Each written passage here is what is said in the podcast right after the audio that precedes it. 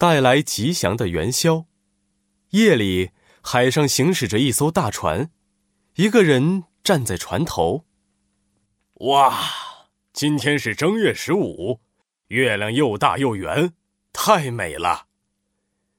这个人穿着华丽的衣服，头上戴着皇冠，他就是楚国的大王楚昭王。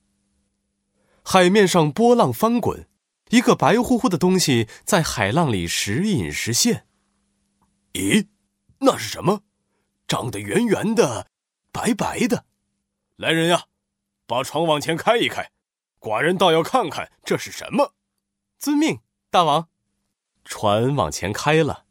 楚昭王盯着那个白白的东西，这个东西好像是个白团子，会不会是什么好东西呢？来人呀，把这个白团子捞上来！大家七手八脚的把白团子捞了上来。大王，您看，呀呀呀，这个东西好神奇呀，白里透红，闻上去还有一股清香。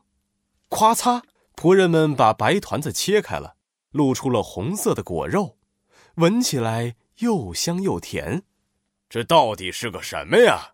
你们知道吗？大家盯着这个白团子，七嘴八舌的讨论了起来。我知道，我知道，这一定是个瓜。笨蛋，瓜哪有长这样的？我觉得这是神仙吃的人参果。不对，不对，应该是变色的瓜。楚昭王挥了挥手，大声说道：“你们都别吵了，不如……”不如我们拿这个白团子去问问全天下最有智慧的人。我知道，我知道，全天下最有智慧的人就是孔子。不如我们去问问他。对对对，就是孔子。孔子什么都知道。好，那我们就去找孔子。船靠岸之后，楚昭王坐上了马车，哒哒哒，马车朝着孔子家狂奔而去。没一会儿。他们就到了孔子家。孔子，你在家吗？寡人是楚昭王，特来向你请教一个问题。吱呀一声，大门打开了，一个白胡子老人举着灯站在门口。大王好，我就是孔子，请进，请进。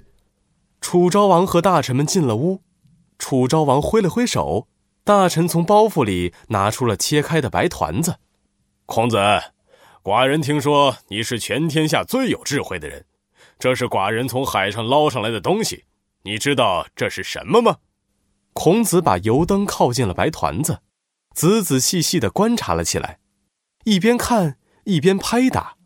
过了一会儿，孔子拱了拱手说：“大王，我知道这是什么了。”“哦，真的。”快说快说！根据老夫的了解，这个白团子其实是浮苹果。浮苹果，寡人从来没听说过，究竟是什么东西？浮苹果呀，是一种非常珍贵稀少的果实。传说得到浮苹果意味着一切顺利、繁荣复兴呢。听到这话，楚昭王的眼睛亮了起来。哦，真的，那此果真是吉祥之兆啊！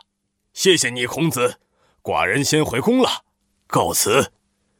楚昭王回宫之后，皱着眉头想：寡人想把浮苹果分给百姓们呢，让大家一起分享吉祥。